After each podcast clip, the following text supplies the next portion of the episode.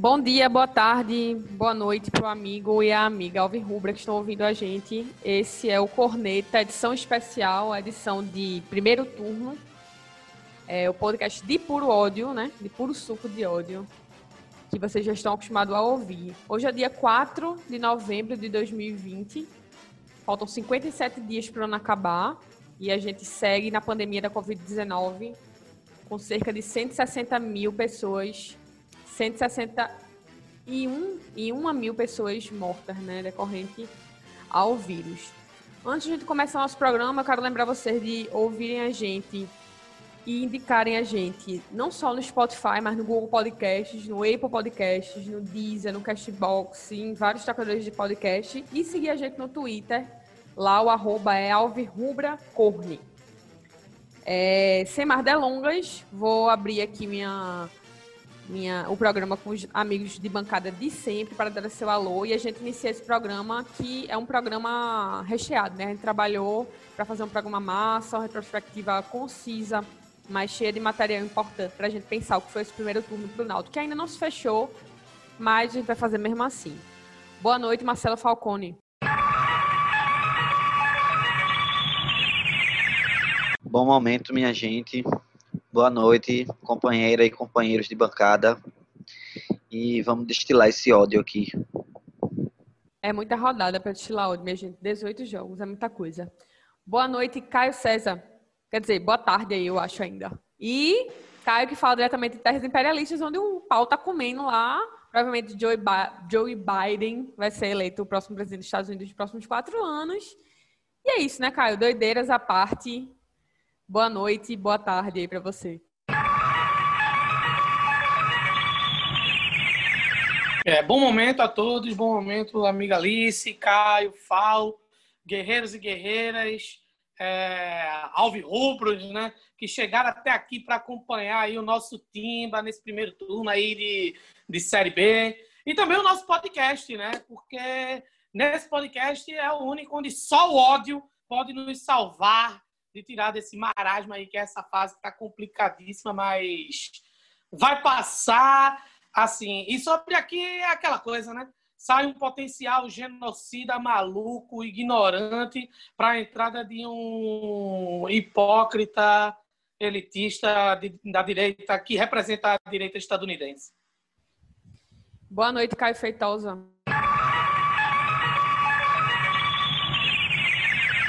Bom dia, boa tarde, boa noite para todos que estão nos ouvindo. É, uma, fazer um, uma análise bem contundente, bem dura, porque coisas são necessárias, são necessárias que sejam ditas aqui, pensando para o futuro do clube, porque se não, se não for mudados certos erros, o futuro, o caminho é claramente uma Série C, e o Náutico não pode ser um clube que se acostuma com esse tipo de divisão. Isso é coisa só que em Pernambuco só fica restrita às redondezas do estádio Senador da Arena. É isso, a gente está gravando o programa na quarta-feira, hoje é dia 4, mas ele provavelmente deve sair ou 5 ou 6, né? Dependendo do nosso editor da vez aí. É, vamos, vamos entrar logo para análise desse, desse primeiro turno, né? Um primeiro turno complicado, é, é, perigoso, preocupante, para o Náutico, a gente podia entrar à noite aqui com adjetivos. É, e a gente vai falar é, nesse início dos, dos cinco primeiros jogos que o Náutico teve, né? A gente vai analisar de uma forma rápida, mas sem perder a qualidade também, do que foi é, esses cinco primeiros jogos na entrada aí do primeiro turno, ainda no, sob o comando de Jumadal Pozo. E aí, Fal, é, eu quero que tu, que tu coloque para a gente é, o que foram esses jogos, qual foi a importância que eles tiveram, relembrar para quem está ouvindo a gente, para o amigo e amigo Alvin Rubra que está ouvindo a gente, é, como foram esses jogos e para poder pensar também a partir deles o que significou perca de pontos nessa largada atrasada que o Náutico teve aí é, é, no início dessa Série B de 2020. Náutico! Bom momento, boa noite mais uma vez. É, eu acho que vou falar um pouco do início da competição. É injusto falar apenas do início da Série B sem falar do péssimo início de temporada do Náutico, sabe? nenhuma outra equipe, acho que do pelo menos do Nordeste que está disputando as três divisões, teve tanto tempo de pré-temporada e não apresentou quase nada no início da competição. Assim, os dois primeiros jogos, que foi um a um contra o esporte, no jogo no esporte pediu para apanhar e a gente deixou muito a desejar. O outro jogo foi contra o River do Piauí, onde a gente saiu atrás no, no placar e empatou assim no lampejo do time. O time não foi nada criativo. É, adversários do grupo, tanto do Pernambucano quanto da, da Copa do Nordeste, a gente não conseguiu ser competitivo. Chegou na semifinal a muito pesar, assim. E após a pandemia, é, a volta para a Copa do Nordeste já tinha sido péssima, né? Que a gente foi derrotado na última rodada pelo Fortaleza por 3 a 1 em casa. É, e depois a gente foi goleado, assim, amassado pelo Bahia, sem reagir. E temos um início de Série B péssimo. Assim, o time de Dalpozo era aquele time que pouco criava, não ameaçava o adversário. É, tinha jogos que a gente era completamente dominado e não sofria goleadas por falta de capacidade técnica ou falta de qualidade dos atletas do time adversário. É, o início da Série B foi muito fraco. A gente não estava competitivo.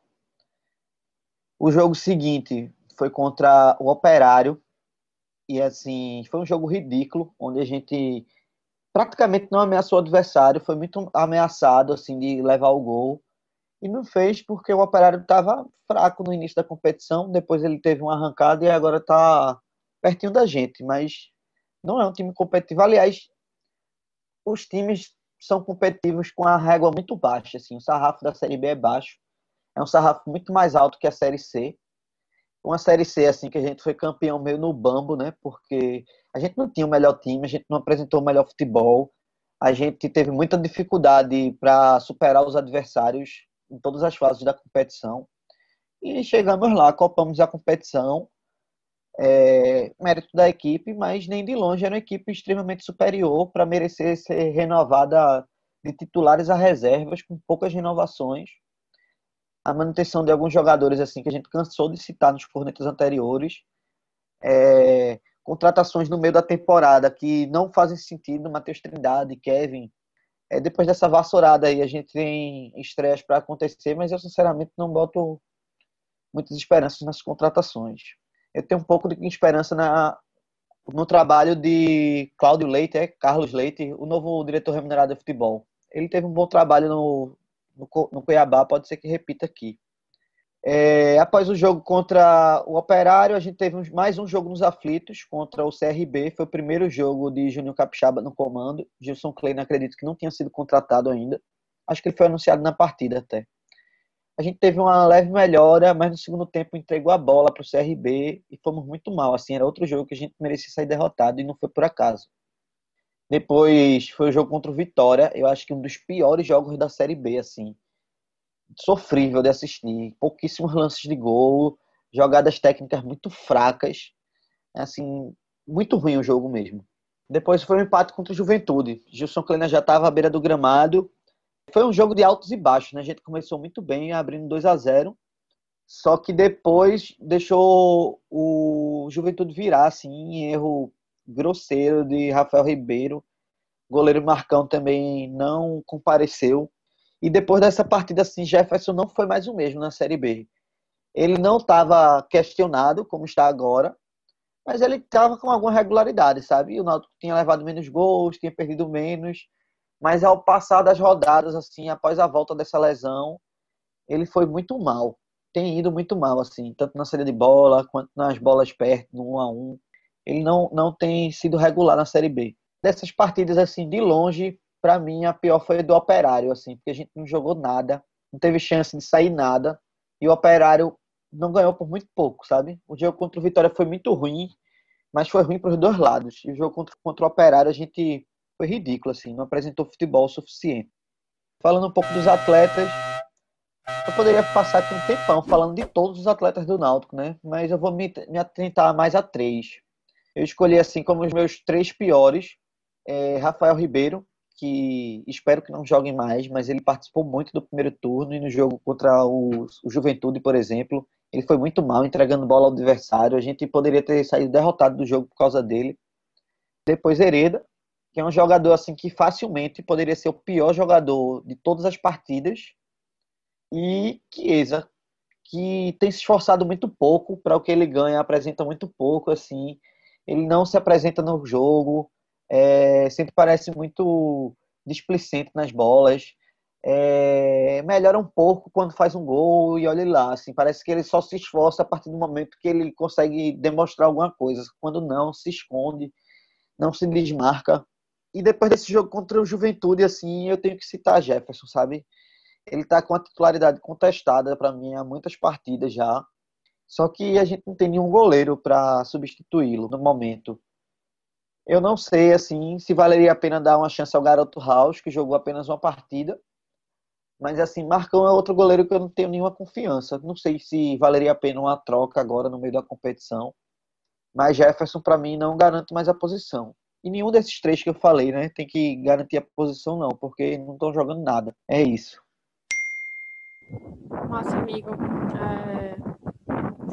Eu voltei aqui com uma voz muito triste, né? Mas é porque quando, eu acho que quando a gente tá com essas, esses pensamentos na nossa cabeça, a gente parece, sei lá, menos, menos desesperador do que compartilhar, né? Por isso que a gente sente tanta falta desse pós-jogo, desse pré-jogo, que era o momento que a gente trocava ideia, e por isso o Corneta está existindo, por causa da pandemia, a gente poder suprir esse espaço de trocar ideia no pré e no pós-jogo. Mas ouvir vocês falarem, eu sei que os meninos vão falar coisas bem parecidas também, me deixa desanimada, assim, sabe? Realmente preocupada num grau alto sobre, sobre esse jogo, esse, esse, segundo turno, esse Série B do Náutico. É, hoje vai acontecer uma coisa inédita, que é, eu geralmente nunca emito muitas opiniões, assim, do jeito que os meninos emitem, né? A gente sempre faz um pós-jogo aqui e por opção mesmo, a gente, eu me atenho mais à apresentação e, obviamente, ter comentários, mas acabo ficando mais dessa coisa de é, fazer o meio de campo aqui, né? Controlar quem vai falar um pouquinho, etc. Puxar uma coisa aqui, fazer um gancho ali, mas hoje eu vou é, falar. Então, vou passar a bola para mim mesma agora para falar sobre o resto da rodada, né? O Fala parou aí na, na quinta rodada, eu acho, né? Na sexta rodada. E aí eu vou tomar conta agora a partir do, da, do restante dos jogos. E aí, vamos lá. O jogo eu vou inicio a partir do jogo da o segundo jogo de Gilson Kleina, né, no comando do Náutico. É... E para mim, esse jogo que foi Guarani e Náutico, é, é um jogo que disputa do primeiro turno, né, é, com o Náutico e Botafogo, entre os jogos menos dolorosos de ver, jogos legais realmente de ver. O Náutico estava nesse jogo, né, do Guarani, que foi Guarani 1, Náutico 2, é, na 14ª colocação com quatro pontos.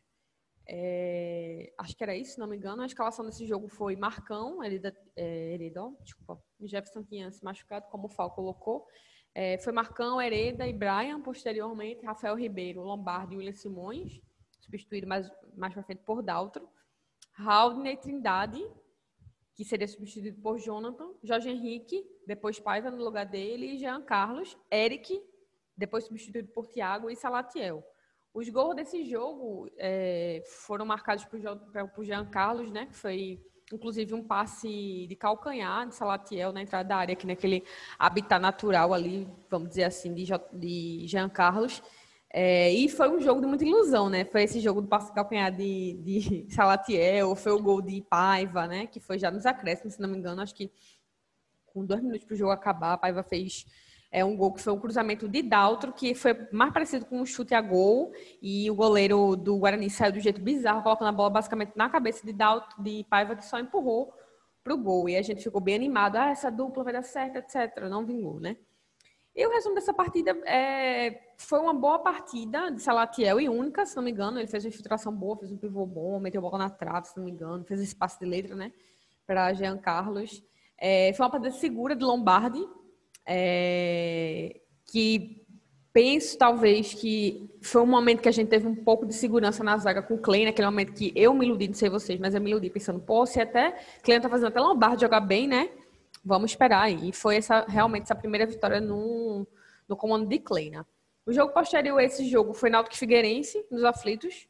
É, foi a segunda vitória seguida, né? É, e a primeira em casa. Daí vocês tiram como estava a situação, como está, como foi a situação nesse primeiro turno. O Náutico veio com o Jefferson retornando com aquela toquinha na cabeça, né? É, e foi um jogo muito inseguro de Jefferson. Tem um lance bem bizarro, assim, já no final do jogo, que é, Jefferson perde a bola e aí o pessoal trava ela, ele volta para pegar, quase em cima da linha. E a escalação desse jogo foi Jefferson, Hereda, Rafael Ribeiro, mais tarde Camutanga, estava voltando, né? Lombardi e Daltro. Pronto, Caio, achei o jogo. Náutico Figueirense, Daltro titular. É... Ah, não, eu tava falando de Brian, foi? É, confundi. É isso mesmo. Eric Daltro. Haldney, Matheus Trindade, Jonathan no lugar dele, igual ao jogo passado contra o Guarani. Jean Carlos, Jorge Henrique, Dadá, que foi o autor do gol, né? Entrou no 19 do segundo tempo. Eric, Thiago, que foi quem fez o passo do gol, fez a jogada, né, para Dadá escorar, que também entrou ali junto com, com o Dadá, quase. E Salatiel, mais para frente, deu lugar a Paiva. O gol foi Thiago carregou pela, pela direita, driblou o jogador do Figueirense, levou até o fundo, cruza e Dadá faz de peito, tirando do goleiro. Foi um gol até bonito, assim, parecia mostrava uma, uma, um recurso muito bom de Dadá, mas que até fez um gol no, na rodada seguinte contra o Brasil de Pelotas, mas, enfim, acabou por aí, né? É, e o, o resumo desse jogo foi um jogo apático, Náutico levando muito sufoco pela lateral direita, desde aí já, né? Levou bola na trave, Jefferson estava com essa proteção na cabeça, estava inseguro, estava é, saindo perdido, no, quase no final do jogo, várias jogadas, várias bolas, assim, Jefferson meio perdido. É, e no jogada individual, Thiago faz uma dribla ali, né? Leva para o fundo da área e, e Dada se filtrou bem, inclusive, entrou, chegou de surpresa ali na área para fazer o gol. Pronto, próximo jogo, depois desse, Brasil de Pelotas 2, Náutico 1. Foi uma, uma, derrota depois de seis jogos sem perder. É, e aí, no final disso tudo, eu vou falar um pouco mais sobre qual foi, para mim, o pior jogo. Mas, enfim, prosseguindo, fico bem em dúvida com relação se esse foi o pior, se o do Figueirense foi o pior. É, a escalação do Náutico nesse jogo, Brasil de Pelotas 2, Náutico 1, foi Jefferson, Hereda, depois Brian, Camutanga, já como titular, Lombardi, William Simões, Haldner, Matheus Trindade, Jonathan mais uma vez no lugar dele depois, Jorge Henrique, Paiva no lugar dele mais, mais na frente, Dadá entrou de titular, dando lugar a Lucas Paraíba depois, Salatiel e Eric, que depois já era lugar para Thiago. É, e aí, Dadá engata mais um gol, né? Faz mais um gol nesse jogo. Fez. Jonathan chutou do meio da rua a bola, o goleiro deu uma espalmada e ele empurrou, é, marcou pelo segundo jogo seguido. É, e o resumo do jogo foi: o Náutico levou o gol na falha de Jefferson. Não sei se ficou uma dúvida aí, né? Eu lembro de Fal no pós-jogo falando que foi um frango, a bola foi de muito longe, foi muito forte, fez uma curva assim no último segundo e pareceu meio que passar entre os, os, as mãos de, de, de, Jefferson. Não sei se Falcone lembra. É, Jean Carlos não estava nesse jogo porque estava com Covid e fez falta para o Náutico, né? O Náutico teve mais posse de bola no, no, jogo e mais chutes a gol, mais chutes a gol certos, inclusive, que o Brasil Pelotas, mas não conseguiu é, sair nem com um ponto desse jogo. E teve esse pênalti, né? Foi um pênalti meio duvidoso ali. Uma Poveda, que foi um jogador do, do Brasil, se, meio que se projetou para cima de Hereda é um pouquinho ali depois da meia-lua, e, e, o juiz deu pênalti para o Brasil. E, enfim, isso é a, a, o resumo do jogo, mais um jogo muito bom de Haldane, ao meu ver, né? Que, enfim, mais, mais para frente, no próximo jogo, é, ia vir fazer um, um, gol, acho que foi o próximo jogo, foi o Náutico 3, Botafogo da, da, de São Paulo 1. E aí chegamos nesse jogo, né? O último, para minha análise, que é Náutico 3, 1, é, Botafogo de São Paulo. Foi a noite dos golaços, né? Eu lembro bastante desse jogo. Meu pai tinha se recuperado da Covid, a gente foi eu fui na casa dele, ele estava bem animado e só golaço, a gente ficou muito feliz, jurando que dali ia, né, engrenar uma coisa boa. A escalação desse dia foi Jefferson, Hereda, Rafael Ribeiro, Lombardo e William Simões, Haldney, depois deu lugar de Javan, Jonathan, que depois deu lugar a Josa, Jean Carlos, Dada Belmonte, depois do lugar dele, Jorge Henrique, que completou o jogo inteiro, é, os 90 minutos, Eric, depois Wagninho e Paiva e depois Salatiel. É, os gols foram todos no primeiro tempo. É, o primeiro gol foi de Eric, ele fez que ia abrir né, para a direita e meteu um chutaço, é, um golaço. E na comemoração, eu lembro bem que ele foi para cima de Kleina, assim, direitinho, assim, e deu, deu os créditos a ele depois, né? Disse que, que Kleina deu uma confiança para ele chutar mais para fora da área.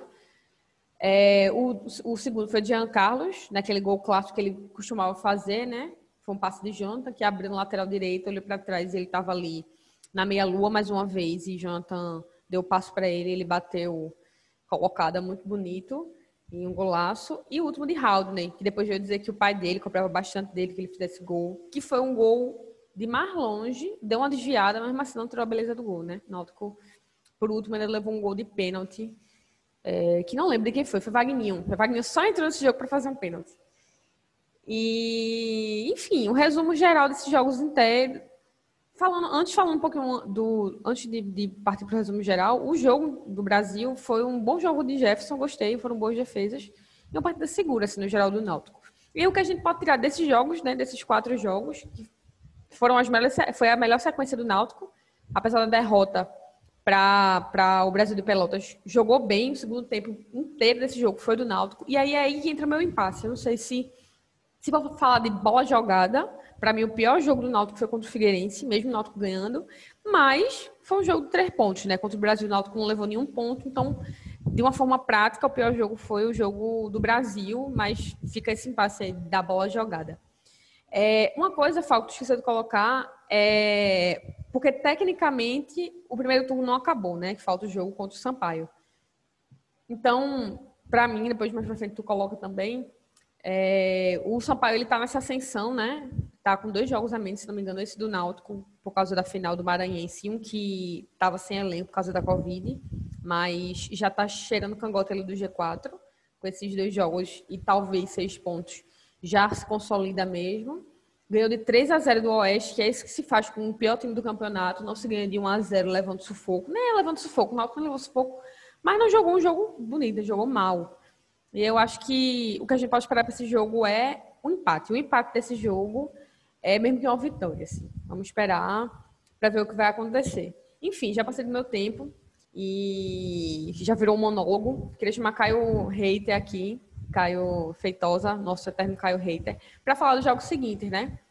É, pós essa, essa sequência muito boa de, do Náutico, Caio, de, de quatro jogos e três vitórias, é, a gente veio numa. Começou meio que se introduziu aí a maré morta, né? É, queria que tu colocasse pra gente aí o que foi esses próximos jogos do Náutico e o que, é que a gente poderia tirar dele. Náutico! Verdade. É, foi, é, é, nesse período foi que meio que girou uma chave é, de um momento esperançoso para um momento tenebroso do Náutico. E aí, assim, eu vou fazer um apanhado um pouquinho como um todo e vou fechar com os jogos. Porque eu estou olhando aqui a campanha do Náutico. O Náutico começou num retrospecto de cinco jogos sem vencer. Foi vencer seu primeiro jogo na rodada seis. Então, foi cinco jogos sem, sem vitórias e nesse recorte que começa justamente no jogo que eu vou começar a falar já já da Chapecoense, o Náutico completou uma sequência de nove jogos, e desses nove só venceu um. E esse um foi contra um Lanterna Pato Morto, é, que foi o Oeste.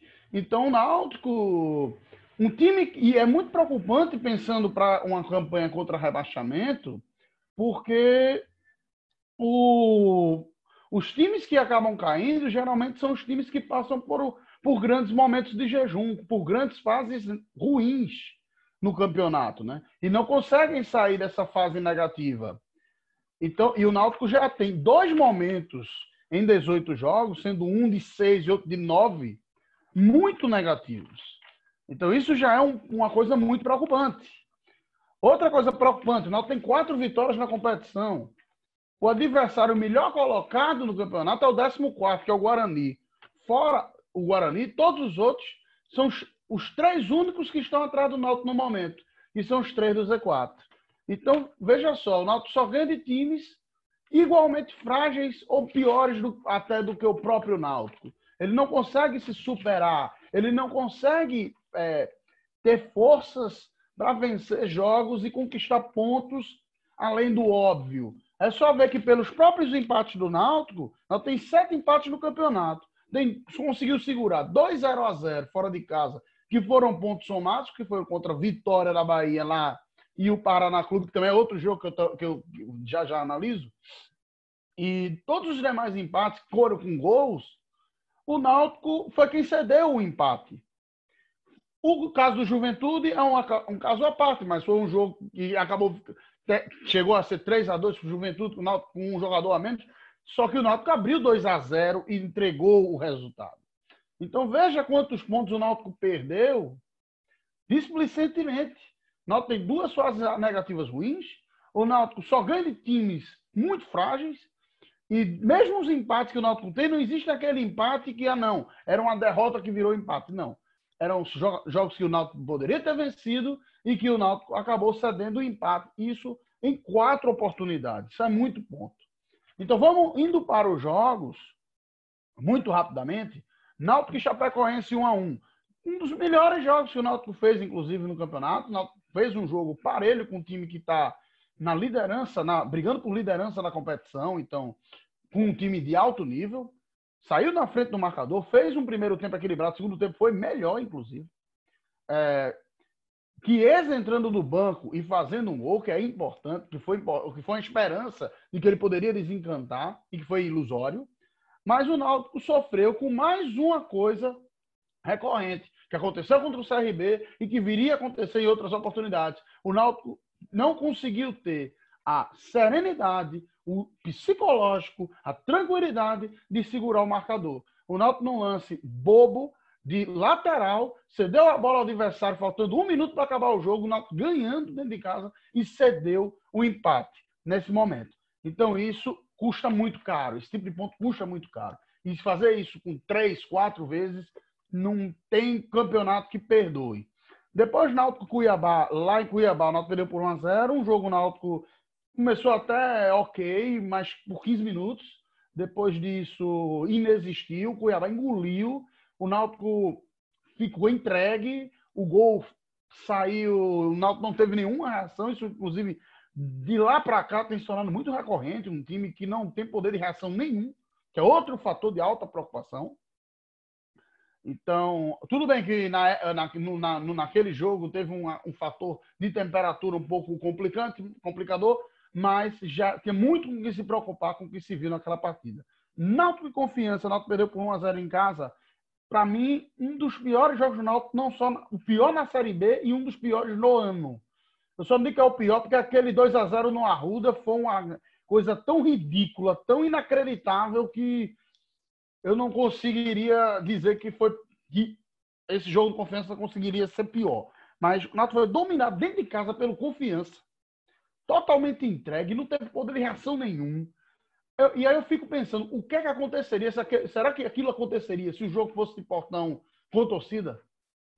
Isso deixa uma coisa muito didática para dizer o que falta faz a torcida no estádio. Que falta faz a torcida, a pressão da torcida, inclusive, em cima do próprio time. Porque a falta de atitude, a falta de respeito que esses jogadores do Náutico tiveram naquele dia, com a torcida, do, com a camisa do Náutico, isso não seria, com certeza, passado abatido se estivesse torcida ali. Com certeza haveria muita pressão, muita cobrança, e, joga, e alguns jogadores que estão acomodados não estariam tendo atitude, não estariam provavelmente com as mesmas atitudes que vem tendo nessa temporada. É um jogo muito didático nesse sentido. Por fim, Paraná e Náutico 0 a 0 Um jogo que na época até foi visto como, com bons olhos pela bola jogada, porque foi um jogo até relativamente equilibrado e tal. Um resultado bom, que se frise. Porém, me parece hoje que é muito mais o sarrafo do Náutico de 2020, em especial dessa CB, que é de atuações tão ruins que qualquer coisinha já vira um jogo, ó, oh, o Náutico fez um jogo bom, um jogo esperança, de esperança, do que necessariamente ter feito um grande jogo. Fez um jogo ok, conseguiu um empate fora e só. Tanto é que não foi lá essas coisas todas que isso não se transformou em nada mais para frente. Então, assim, eu acho que fica aí mais ou menos resumida o que foi o primeiro turno do Náutico e o que foi é, essa sequência né, que começou a degringolar, só deixando uma finalizando para lembrar que foi justamente nessa fase que os jogadores da barca que foram afastados e que seriam punidos começaram a voltar a aparecer no time titular e coincidentemente foi quando o grupo rachou e o time parou de andar e chegamos aí a nove jogos e uma vitória só. Caio, agora para fechar, o jogo que deveria ter acontecido não aconteceu. Náutico e Sampaio. Quais são tuas pretensões de forma rápida para esse jogo? Olha, vai depender de também se vai ter mudança de treinador aí no meio do caminho, se vai. Depende do que vai acontecer daqui para lá. Eu acho que um empate já seria um grande resultado, até por não só porque o Náutico vem muito mal, mas porque o Sampaio deu uma recuperação no campeonato. Inclusive, foi muito azar do Náutico esse adiamento do jogo, porque naquela época, se fosse na data original, pegaria o Sampaio na lanterna numa fase horrorosa, né? Invertendo com o Náutico. O Náutico vinha ainda naquela esperança, ainda vinha jogando uma coisa que a gente poderia esperar, talvez uma coisa maior até do que escapar de rebaixamento. Massa. É, por último, e não menos importante, Caio César, eu queria que tu colocasse aqui pra gente, e depois desse jogo no Paraná 0x0, que concordo com o Caio Feitosa, foi um jogo que deu esperanças mais, muito mais por carências nossas, né? A gente abre a, a, a dar continuidade com o América Mineiro 2 Náutico 0, um jogo totalmente apático, né? Eu assisti torcendo para que, que acabasse. Obviamente eu só assisti até o final porque eu sou torcedora. Nenhuma pessoa que tivesse perdido ali ia continuar assistindo, né? É, e aí eu queria que tu colocasse pra gente esse restante do jogo do América até hoje, até, na verdade, esse final de semana, é, como se comportou o Náutico, o que, é que a gente teve aí. Náutico! É, é no, no, depois da partida contra o Paraná, inclusive a gente tinha gravado um Instinga Alvirrubra, né, em que a gente previa que o jogo contra o Paraná seria muito difícil, mas que se conseguisse alguma coisa positiva contra o Paraná, com certeza se faria algo melhor contra o América Mineiro. Demos com os burros na água, né? dia 9 de outubro, pela 15ª rodada, numa partida que, para as pretensões assim do América Mineiro, enquanto mandante e aspirante, claro, ao acesso, e até hoje o é, né? o América Mineiro hoje ocupa aí a terceira posição da tabela da Série B, é, ele precisava buscar a vitória, tanto que aos quatro e aos nove minutos do tempo inicial já tinha investido no gol do Náutico por duas oportunidades. Então, assim, o Náutico, numa forma de jogar reativa, não foi efetivo, né? E, e, e, dos jogadores que compuseram o setor de criação e ataque, apenas Rui foi quem se destacou nessa partida.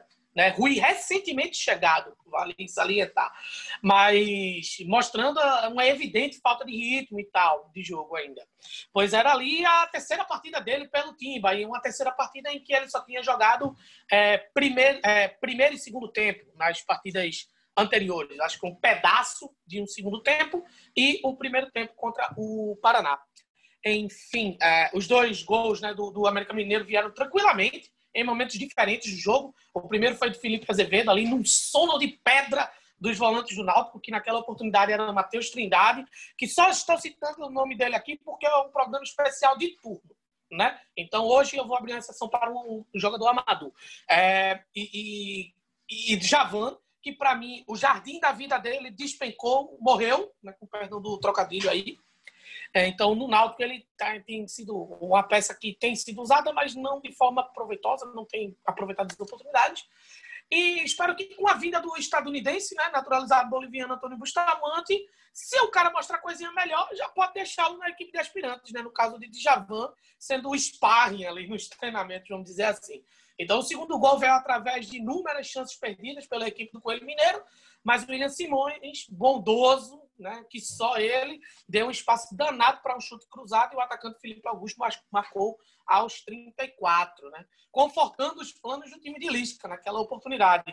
Matheus Cavicchioli, que é considerado um dos destaques da Série B, né, diferentemente de Jefferson, é, o Náutico, é, diferentemente de Jefferson, o goleiro do Náutico, foi um destaque da partida em duas oportunidades e nada mais. Na, no dia 12 de outubro, né, na 16 rodada, o Náutico enfrentou a Ponte, dentro dos aflitos, numa segunda-feira, dia das crianças e tal.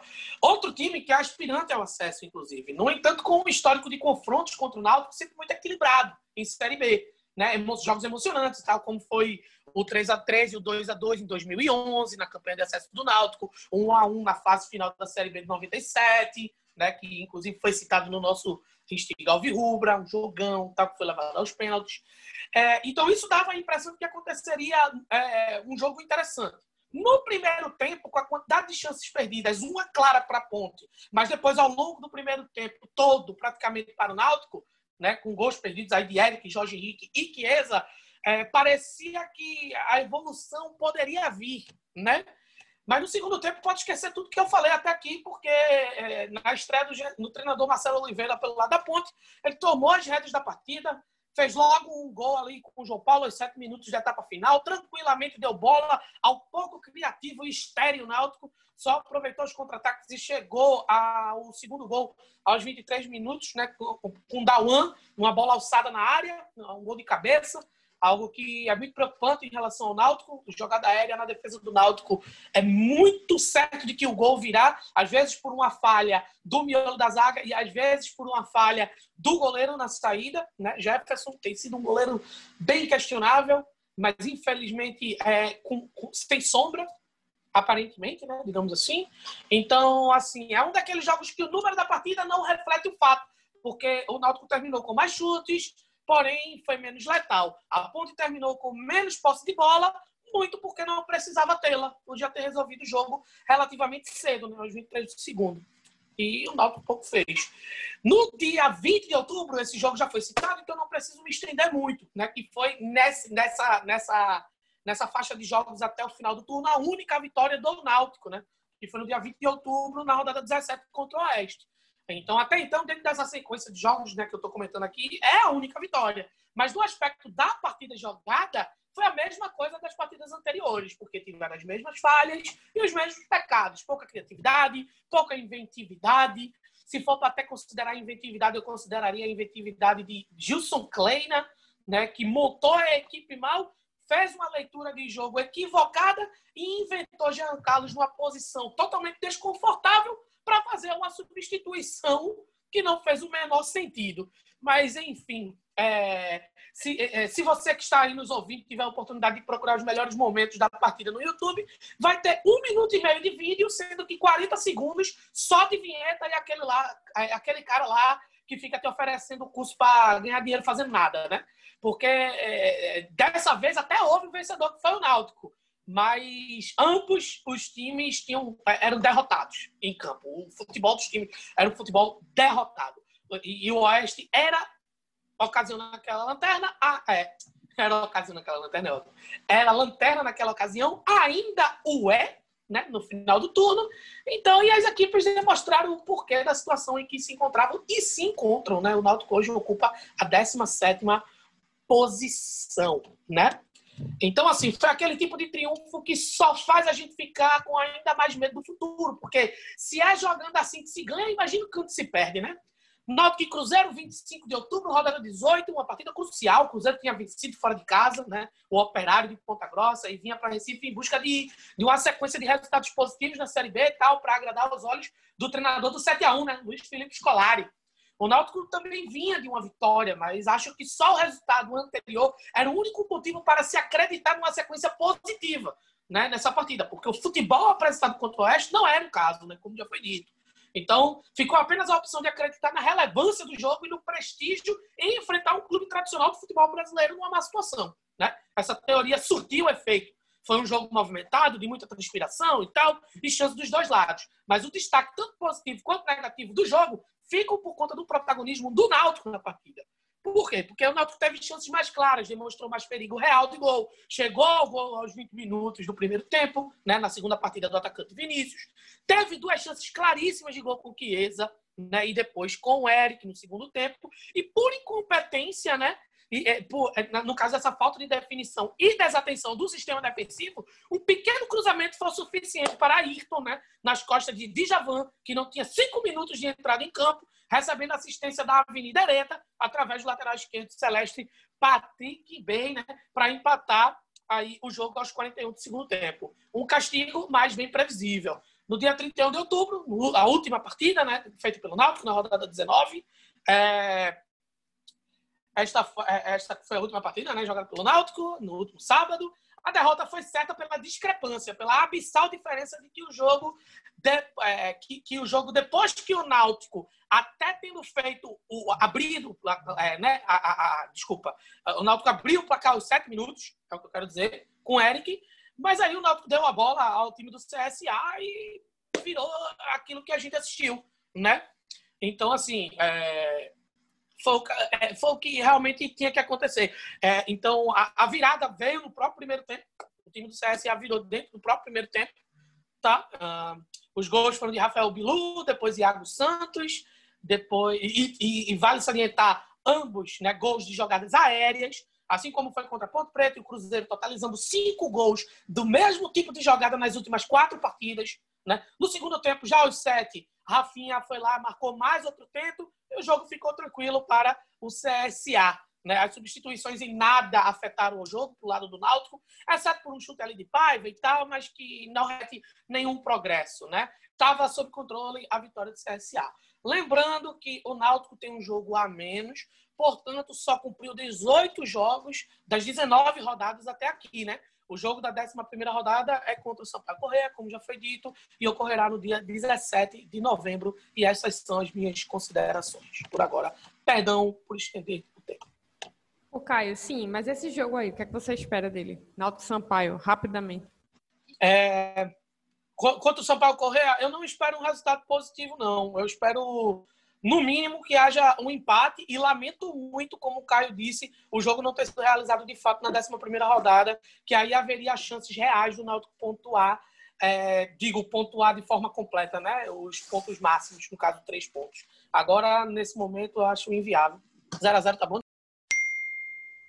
Caio, é, deu uma de Caio Hate, agora fechar o microfone antes de concluir a frase, esse é o jeito. Enfim, termina assim o primeiro turno da Série B 2020. Chapecoense com 20 pontos, 11 vitórias, 7 empates e apenas uma derrota, com um saldo de gol de 16. Cuiabá em segundo lugar com 36 pontos, 10 vitórias, 6 empates, 3 derrotas e um saldo de gol de 9. América Mineiro 35 pontos, em terceiro lugar, é, 10 vitórias, 5 empates, 4 derrotas, com 8 de saldo de gol. Juventude em quarto, 31 pontos, 8 vitórias, 7 empates, 4 derrotas, 8 de saldo de gol. Fecha a zona de acesso, né? Ponte Preta em quinto com 30, Sampaio em sexto com 28, CSA e um jogo a menos. CSA também com 28, em sétimo, Paraná com 28 em oitavo, né? O que diferencia os dois são a quantidade de vitórias e saldo de gol, né? O CSA tem 5 de saldo de gol, o Paraná 3 e o é, não, desculpa. O Sampaio Correia tem 10 de saldo de gol, CSA 5 e o Paraná 3. E aí avançando, Havaí em nono com 26 pontos, CRB em décimo com 26 pontos também. A diferença é do número de vitórias. O Havaí tem um a mais. Confiança, 25 pontos, 11 primeiro lugar, 12 segundo Operário com 23, 13 terceiro Brasil de Pelotas com 22, 14 Guarani com 21, 15 Vitória com 21. A diferença é que o Guarani tem uma vitória a mais. Cruzeiro fecha ali a zona de respiro com 20 pontos. Abrindo a zona de rebaixamento, Náutico com 19 pontos. É, quatro vitórias, sete empates, sete derrotas e um saldo de gol de menos seis. Figueirense também com 19 também com quatro vitórias, também com sete empates, mas tem uma derrota a mais, oito derrotas e um saldo de gol de também menos seis. Botafogo de São Paulo, 18 pontos, cinco vitórias, três empates e 11 derrotas, menos sete saldo de gol. E fechando tudo, que acho que esse ano vai, né? O Oeste com sete pontos em 19 jogos. Uma vitória, quatro empates, 14 derrotas e menos 27 de saldo de gol. Esse a gente fecha aqui a classificação da Série B 2020 no primeiro turno. E aí vamos lá, a gente chega numa parte crucial aqui do nosso, da nossa rodada, né? De primeiro turno, é, que são as cornetas de turno. Né? A gente faz nossas cornetas de rodada, corneta de jogo, vamos para nossas cornetas de turno. E aí, antes de eu. Na verdade, eu vou abrir com minha corneta é, é, de, do que foi esse primeiro turno, né? Um ranking de três, dos três piores para mim. Mas antes eu quero citar uma matéria do Super Esporte, uma parte de uma matéria, vou dar os, os créditos devidos, de Iago Mendes, né? É, do Super Esporte, que tem uma parte da matéria dele que ele faz um apurado das contratações do Náutico é, nessa Série B né, desde o início da temporada. A gente tem de início de temporada até o momento, 23 atletas contratados. dois goleiros, Marcão e Raus, quatro laterais, Brian, Iago Rocha, Igor Miranda e Kevin, dois zagueiros, Ronaldo Alves e Rafael Dumas, quatro volantes, Javan, Luanderson, Matheus Trindade e Antônio Bustamante, quatro meias, Júnior Brits, Rui, Dudu e Marcos Vinícius, e sete atacantes, Eric, Salatiel, Paiva, Chiesa, Vinícius, Thiago e Dedal Belmonte. Sendo que alguns deles já deixaram, já deixaram o Náutico, né? Como o Anderson e o próprio Salatiel. É isso. E abrindo meu ranking aqui, para já já dar a voz para os amigos, é... eu ainda não consegui definir meu terceiro lugar, de verdade. Eu, eu, não coloquei na balança de fato, mas meu terceiro lugar, ou seja, minha medalha de bronze, dos piores do turno, ficam divididas para mim entre Thiago e, e. E, e explico. Thiago é um menino jovem, muito fôlego. Deveria mostrar mais serviço, em contrapartida, Chiesa é bem mais velho. Mas em, também em contrapartida, Chiesa ganha um salário mais, um dos mais altos da Série B, se não o maior, e não mostra serviço, né? É... E Thiago, mais também que Chiesa aparece, tem aparecido um pouco mais, fez gol. O Thiago nem isso. Ele realmente parece que entra em campo, como eu estava dizendo antes de a gente começar a gravar, ele parece que entra em campo com a 12 na cabeça dele, alguém obrigando ele a jogar. Então, eu não consegui definir para mim quem, para quem fica de fato no terceiro lugar. Fico em dúvida entre esses dois. Segundo lugar, para mim, definidamente, é Rafael Ribeiro, porque foi titular na maioria, na grande maioria dos jogos do primeiro turno e comprometeu é, em muito mais da metade né, dos jogos. É um zagueiro que não tem segurança, é, sei lá, 70% dos gols passam por falha deles, assim, perdido mesmo no meio de campo. Obviamente que hoje no elenco do Náutico tem jogadores piores do que ele, mas eu coloco por causa da dimensão total da coisa, né? De ser titular sempre na zaga e não ser um zagueiro seguro. Não é um zagueiro de Série B, Rafael Ribeiro, assim como o elenco do Náutico inteiro não é o elenco de Série B, né? Em primeiro lugar, para fechar, para mim é Hereda, né? É o mais regular na ruindade do primeiro turno inteiro. É uma avenida. Uma pena. E Hereda que foi um dos destaques da Série C 2019. Mas talvez não estivesse pronto para disputar uma Série B, né? E é isso. É, Caio Reiter, né? Quero que tu coloque para a gente aqui. É, para quem vai ser teu ranking, se tu discorda de mim, se é parecido. Olha só, eu não tenho como discordar de nenhuma dessas escolhas, porque realmente a lista de corneta para esse primeiro turno do Náutico é muito grande. Né? Inclusive a própria, a própria listagem das contratações do Náutico em 2020, ela é simbólica e sintomática do que é o futebol do Náutico. Aí é o seguinte, eu fiz a minha, a minha meu pódio, né? E aí, inclusive no grupo, a gente chegou a dar a ideia de que de fazer como se fosse uma seleção perna de pau do Náutico, bem ao estilo para quem lembra, né? Os destaques da rodada do rádio, mas aí ficaria daria muito trabalho, seria muito trabalhoso e fica mais prático fazer do jeito que a gente está fazendo aqui. Mas ah, talvez se a gente botasse um time inteiro, embarcaria, englobaria um pouco mais o. É, distribuiria mais um pouco essa, essa ruindade do elenco, né? Mas, para fechar em três, eu fiz da seguinte forma. Eu coloquei três situações que eu acho que são simbólicas para o Náutico estar onde ele está no campeonato. Ou seja, brigando para não cair dentro do Z4 para a queda C, que é a grande quantidade de contratações inúteis de jogadores que não condizem com a realidade do Náutico, a ruindade mesmo do time em si e a questão de extracampo que envolveram esse elenco do Náutico também, que o Náutico é um clube que paga em dia e tem um grupo rachado, com panela, com a parte do grupo descompromissada, que só vive na barca, na farra, no famoso Clube do Gin, e ainda tem jogador que fica de beicinho com a torcida, mandando um recadinho. Então, somando tudo isso, eu quis simbolizar em três jogadores características que envolvam tudo isso. Por isso que a minha, minha medalha de bronze, vamos dizer assim, do meu pódio vai para Trindade, por quê? Porque Trindade simboliza o mercado do Náutico. Na verdade, essa corneta é porque ele é um jogador.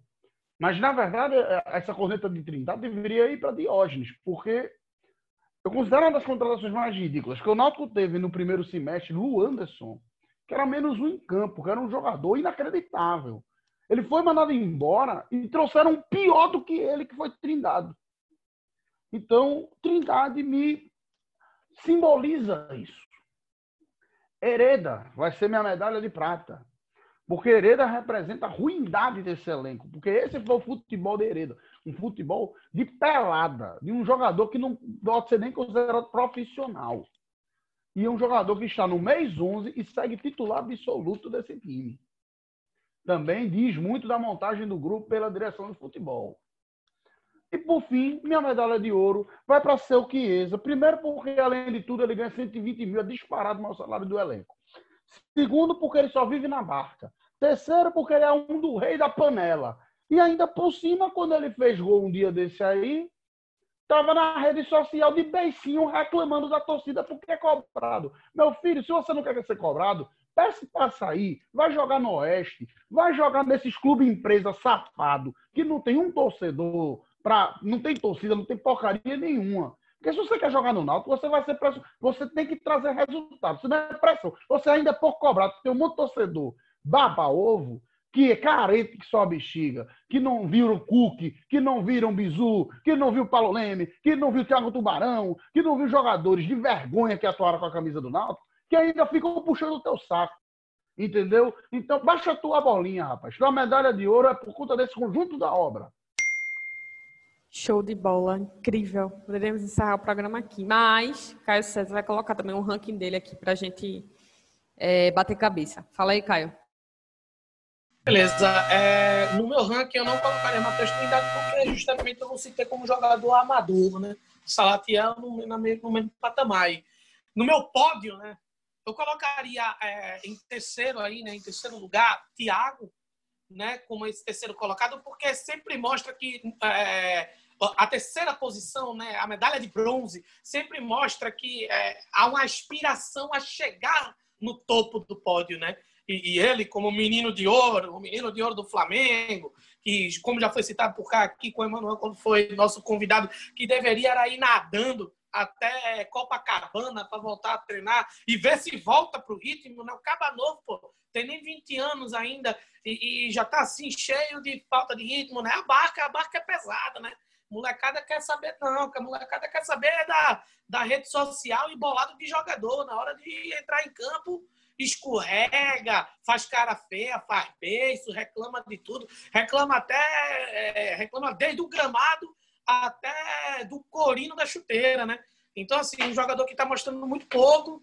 É, foi um destaque na Série C, mas era a Série C, né? Com todo respeito aos adversários da Série C. Então, o Thiago, para mim, se mostrou uma decepção por ter sido um jogador jovem e que poderia aproveitar esse momento para comer a grama e jogar o melhor possível é, do que ele pode. Não necessariamente estamos falando de qualidade, mas estamos falando de disposição, de transpiração. Série B é isso, afinal. Na minha medalha de prata, eu vou colocar Chiesa pelos mesmos motivos que Caio, mesmo sendo Chiesa um dos artilheiros da equipe do Náutico na Série B. Então, por isso, a, a prata, no né, segundo lugar. Mas acredito que o futebol é jogado, e além de jogado, ele é vivido. Então, a situação do extracampo de Chiesa, como a de outros jogadores, mas especificamente dele, pesou e visivelmente pesa no que hoje temos em relação à diretoria de futebol do Náutico, a, a equipe no geral e a relação destes dois órgãos com a torcida. É uma visão enganosa achar que a pressão é menor por não ter gente no estádio em tempos de pandemia. Muito pelo contrário. Porque o torcedor ele está sendo bombardeado o tempo todo por transmissão de TV, pelas mídias, por opiniões, né? muitas vezes opiniões que, que não são é, como eu posso dizer assim, concordantes, isso deixa o torcedor mais estressado, mais confuso, né? Por redes sociais, né? Por ultraexposição dos jogadores, por leviandade da parte deles, e principalmente por parte de um cara de 35 anos de idade que tem um salário em torno de 120 mil reais. Entendeu? Então, isso é, isso é mais do que uma responsabilidade para um jogador profissional de futebol que tem passagens em clube de Série A, sabe? Em Botafogo, em Fortaleza, é, né? é, é, que teve uma formação de base, né? é, em clubes profissionais como o Americano, Desportiva Capixaba, como é o caso de Chiesa. Foi destaque no Campeonato Baiano pelo Vitória, pelo Bahia, né? Então, tem know-how, mas não tem responsabilidade. Né? E, e, além de, e além de tudo, se prevenir quanto à questão da pandemia. Né? Então, tem a obrigação de, de campo, mediante desempenho, comprometimento e responsabilidade enquanto jogador profissional de futebol. Então, assim, eu, eu demandei um tempo danado para falar de Chiesa, mas para mim, realmente, o pior do turno, pela, pela, pela forma constante com que foi ruim em campo, com que foi nocivo para o sistema defensivo, com que foi é, fraco para o sistema ofensivo, não agregou valor à equipe em qualidade técnica e também pouca garra. Infelizmente, a medalha de ouro vai para a Hereda. Eu torço para que ele melhore, porque é uma joia da base, é um jogador formado no Náutico, mas ele realmente foi visível, é visível que ele é o pior jogador da equipe. Massa. Eu falei até aqui no chat que eu ia pular FAO porque ele já colocou os atletas dele é, que estavam que são os piores da, do turno para ele. Mas FAO, veja, você quer colocar alguma ponderação pontual ou para você estar tá tranquilo, tudo certo? Não, amiga, tá tudo de boa. Se tem até Jefferson quando eu acusei lá, tá ótimo. Show. Pronto. Então é isso, minha gente. Aqui acaba nosso nossa introdução de turno. É, no caso, nosso, nossa análise de turno, né? Espero que voltemos no final do segundo turno com ufa. O Náutico permanece é, na série C, na série C, puta que pariu, na série B de 2021. É... Eu esqueci de dar o meu palpite. Sim, sim, diga aí. Porra, pelo momento assim, eu vou torcer que seja um 0x0, 1x1, mas se a gente perder de pouco, estamos no lucro. O Sampaio está muito em ascensão. É isso, é isso. Então, todo mundo apostando 0 a 0 como uma grande vitória, né? É, é isso, minha gente. Massa para quem ouviu até aqui. Esse foi o, o seu puro suco, o nosso, seu, nosso podcast de puro suco de ódio, né? Não esqueçam de seguir a gente no Twitter, vou repetir, arroba alverubracorme. Ouçam a gente no Spotify, no Deezer, no Google Podcast, no Apple Podcast, Castbox. Qualquer um desses aí a gente tá. É, mandem cornetas pra gente também, mandem mensagem, mandem DM, é, comentem é, com os amigos, mandem mensagem direta pra gente. Acho que muita gente que ouve a gente conhece a gente pessoalmente, né? Então mandem mensagem no nosso WhatsApp também, sugestões, que a gente é, vai receber muitíssimo bem. Um cheiro para todos e todas. Espero que repito, espero que no próximo turno, no fechamento do segundo turno, a gente volte aqui com o Náutico permanecendo na Série B de 2021. Cheiro e até a próxima. Que outro mundo tudo vai resolver. Não creio em mais nada. Já me perdi na estrada. Já não procuro carinho. Me acostumei na caminhada sozinho. A vida toda só pisei em espinho. Já descobri que meu destino é sofrer.